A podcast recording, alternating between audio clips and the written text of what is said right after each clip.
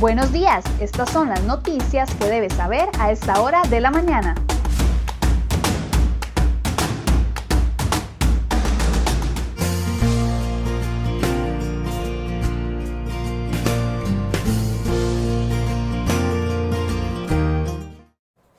Jueves 17 de diciembre, muy buenos días, bienvenidos a una nueva edición de CR Noticias. Muchas gracias por su compañía. Vamos de inmediato a ver las informaciones que hemos preparado para el día de hoy.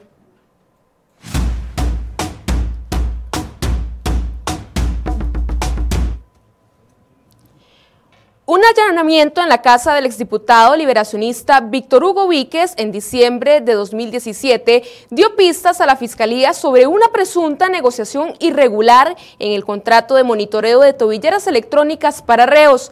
El decomiso del teléfono celular de Víquez permitió al Ministerio Público encontrar conversaciones vía WhatsApp del 2015 y 2016 entre funcionarios públicos y privados. Los mensajes son entre el entonces magistrado de la Sala Tercera, Celso Gamboa, el gerente general de la empresa de servicios públicos de Heredia, Alan Benavides, y el empresario, representante de la firma Control Electrónico, Grupo CESA, de apellido Road. En los mensajes de texto contenidos en un expediente al que crhoy.com tuvo acceso, se desprenden acercamientos de las personas antecitadas. En ellas, el entonces magistrado Celso Gamboa facilitó reuniones entre su mamá, la exministra de Justicia Cecilia Sánchez, y la empresa de servicios públicos de Heredia, todo gestionado por el, excongresista Víquez. De hecho, en una de las conversaciones, Víquez le avisa a Celso Gamboa que la oferta de los brazaletes ya la tiene su mamá, la ministra de la Administración de Luis Guillermo Solís. Puede encontrar un reporte completo en la portada de crhoy.com.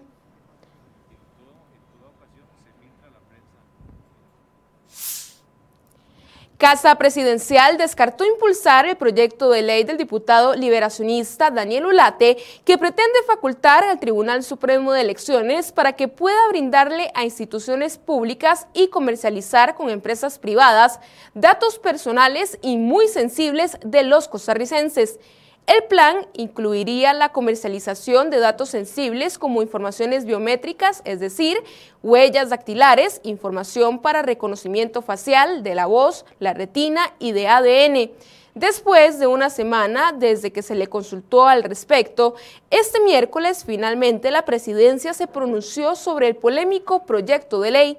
Con los cuestionamientos por el caso de la Unidad Presidencial de Análisis de Datos UPAD en sus espaldas, el gobierno se limitó a decir que el proyecto de ULATE no se contempla convocar de momento en las sesiones extraordinarias.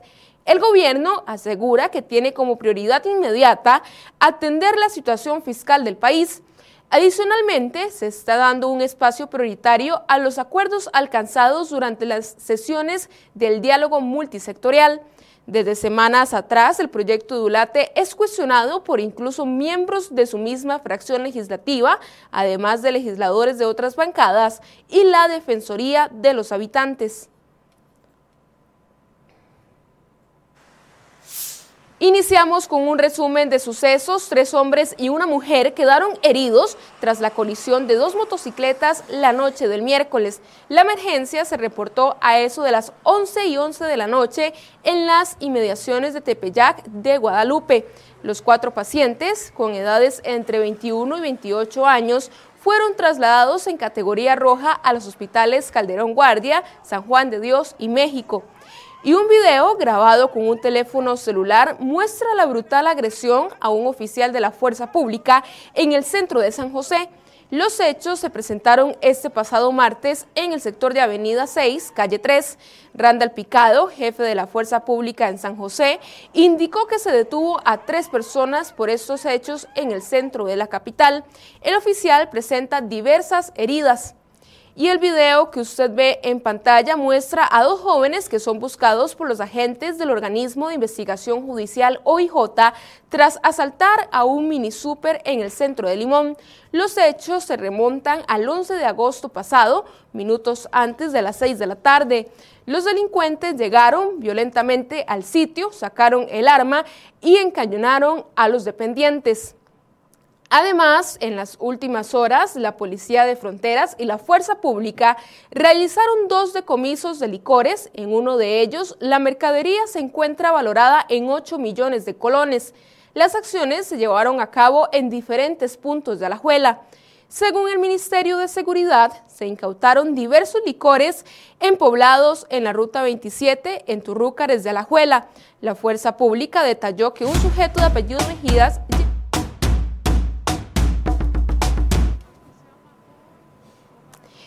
Y pasamos a informaciones de economía. Ni el salario ni el aguinaldo del presidente del Poder Judicial, Fernando Cruz, fueron tocados por la crisis económica que vive el país debido a la emergencia sanitaria causada por el COVID-19. Esto a diferencia de miles de costarricenses que durante el 2020 perdieron su trabajo o les redujeron la jornada laboral. Dentro de esa realidad privilegiada, Cruz tiene su propia visión sobre el déficit fiscal y los pluses salariales de los empleados públicos. Este martes pidió públicamente que alguien le mostrara las cifras que dicen que eliminando los pluses se resuelve el déficit fiscal. Dijo, ¿quién ha manejado esas cifras? Si eliminamos los pluses, dejamos de tener déficit fiscal. Ante esas preguntas, el magistrado añadió que eso no me lo han dicho a mí ni a nadie, pero en todo caso ese no es el tema porque la Corte no está defendiendo los pluses. Lo primero que hay que comprender para ver si esta premisa se cumple es establecer cuánto representan los pluses respecto al gasto. Una búsqueda rápida en el sitio de la Contraloría General de la República revela el dato. Con los montos del presupuesto ejecutado a octubre, todo el gobierno central había gastado 775 mil millones en incentivos y 811 mil millones de colones en remuneraciones básicas, una proporción del 39.5% contra el 41% de los gastos. En el Poder Judicial, la proporción fue inversa más de 94 mil millones pagados hasta octubre en remuneraciones básicas que corresponden al 32% del gasto contra más de 131 mil millones. Las comunicaciones y transportes, la agricultura, la pesca y la minería, así como la extracción, serán los sectores de la economía con mejores perspectivas de contratación de personal durante el primer trimestre del 2021. En la otra cara de la moneda están los sectores de servicios y el de la construcción, cuya crisis se profundiza cada vez más y tiene pocas expectativas de contratar, Así lo revela la encuesta de expectativas de empleo de la firma especializada Manpower Group para el primer trimestre del 2021. La tendencia neta de empleo para los sectores de comunicaciones y transportes tendrán un 9%. El ritmo de las contrataciones sería de un 6% en los casos de manufactura, agricultura, pesca, minería y extracción. En cambio, los empleadores prevén reducir sus planillas en un menos 9% en la construcción y en los servicios, al tiempo que el empleo en el sector comercio, muy golpeado por la pandemia, caería un 2% durante el mismo periodo. No obstante, aunque el panorama sigue siendo gris para el empleo en el país, Manpower Group resalta que las intenciones de contratación se fortalecen en los seis sectores citados en comparación con el actual trimestre.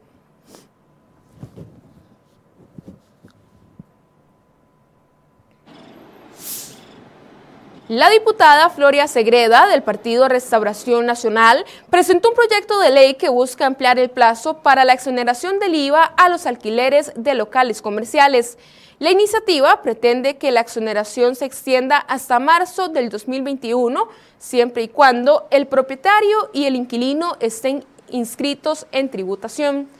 Además, en otras informaciones, la pandemia del COVID-19 golpeó fuertemente el bolsillo de al menos el 60% de los hogares costarricenses, lo cual provocó un cambio considerable en la estructura de los gastos familiares. Según la UCR, el gasto de los hogares disminuyó principalmente en los rubros de ropa y zapatos con un 44.4%, en comidas fuera del hogar un 41.6% y en recreación o entretenimiento el 40.5%, así como como en transporte o combustible el 39.7%.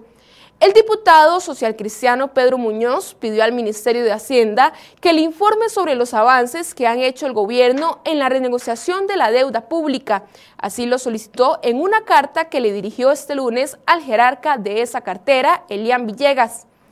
Además, el presidente Carlos Alvarado sostuvo un encuentro con el representante para Costa Rica del BID, José Ramón Gómez, y no solicitó una prórroga para el préstamo que tanto defendió.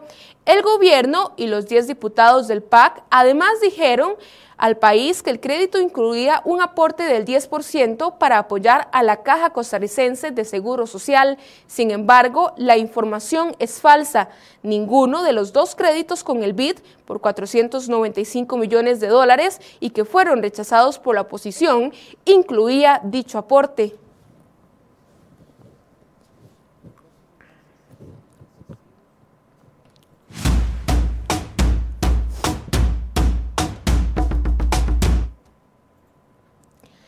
Este miércoles arribaron procedentes de China los primeros cuatro trenes nuevos que engrosarán la flotilla del Incofer a inicios del 2021. Las unidades arribaron a Puerto Caldera a través de una embarcación china que zarpó del puerto asiático el pasado 8 de noviembre. ¿Qué pasará con los trenes nuevos tras su llegada al país? Enfrentarán varias etapas antes de entrar en funcionamiento. La estimación de la entidad es que los equipos serán utilizados a partir de abril del 2021. Durante los próximos meses serán sometidos a revisiones para constatar que llegaron al 100% y que podrán ser utilizados con total seguridad. También se adaptarán los andenes y las estaciones ferroviarias. Incofer realiza el traslado de las unidades a los talleres del Incofer ubicados en la capital.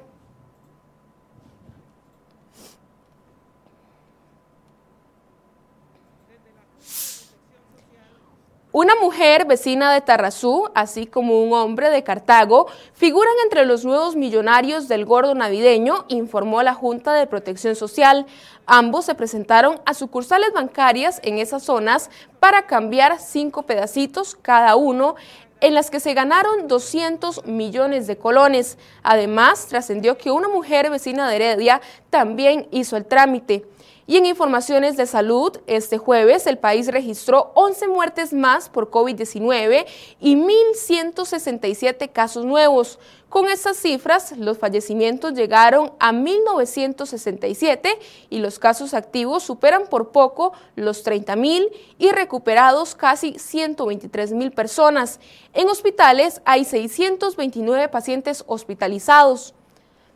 Y agentes de la sección de homicidios del OIJ investigan la muerte de una mujer luego de que se sometiera a un procedimiento estético en una clínica privada. Se trata de una joven de 32 años que falleció el lunes pasado después de ingresar al servicio de emergencias del Hospital San Juan de Dios. Pese a los esfuerzos de los médicos, la mujer fue reportada sin vida. El pago de horas extras en el MOB es una caja de sorpresas, vacíos e inconsistencias. Un análisis realizado por la Auditoría General de la institución reveló que se reconocen pagos contra normativas legales, decretos internos y pronunciamientos de la Procuraduría General de la República.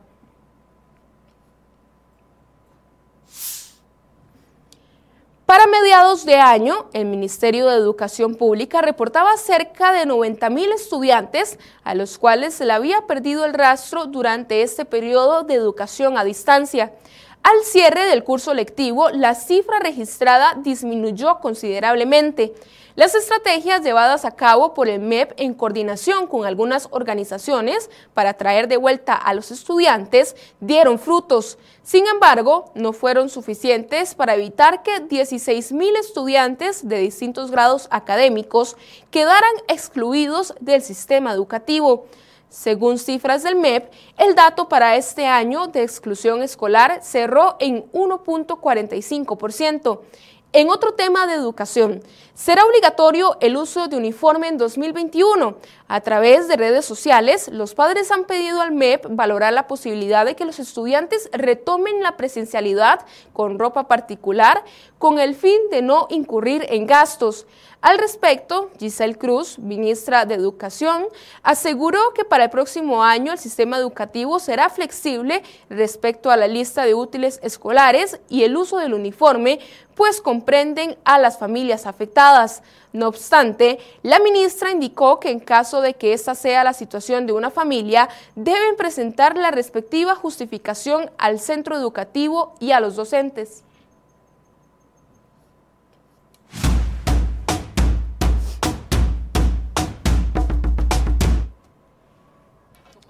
Estados Unidos mantendrá la presión sobre el gobierno socialista de Daniel Ortega con miras a elecciones libres en Nicaragua. Esto con miras a los comicios de noviembre de 2021, donde Ortega podría buscar su reelección. Durante la gestión del presidente Donald Trump se han visto esfuerzos bipartidistas de demócratas y republicanos en el Senado y con el próximo presidente Joe Biden esta presión continuará. Una de las peticiones hechas por el gobierno estadounidense fue la conocida como NICA Act, aprobada en el 2018 a propuesta de republicanos y demócratas. Esta permite que, entre otras acciones, admite a Estados Unidos condicionar préstamos que Nicaragua gestione ante organismos financieros multilaterales. Estados Unidos ha sancionado a más de 24 funcionarios familiares de Ortega e instituciones acusados de corrupción y violación de derechos humanos en el contexto de las protestas opositoras en 2018.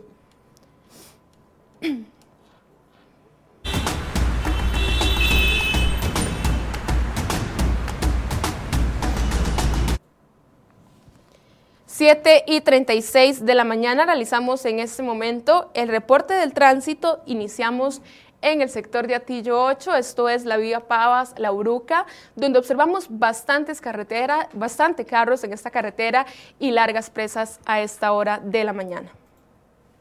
Continuamos el recorrido en el sector de desamparados, esto es cerca del cementerio, donde vemos las calles bastante despejadas esta mañana. Y mientras usted sigue observando algunas cámaras viales, les tengo malas noticias a todos los conductores porque los precios de las gasolinas subirán a partir de este jueves. Preste mucha atención porque la gasolina super ahora costará 556 colones, es decir, 4 colones más.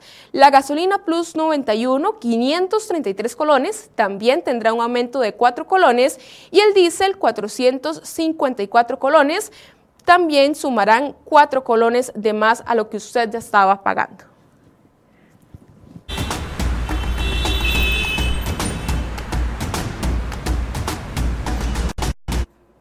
Finalizamos esta edición de CRO Noticias. Muchas gracias por su compañía. Los invitamos a quedarse conectados con el programa Enfoques que inicia a partir de las 8 de la mañana en el Facebook de CRO.com. Que tengan un excelente día.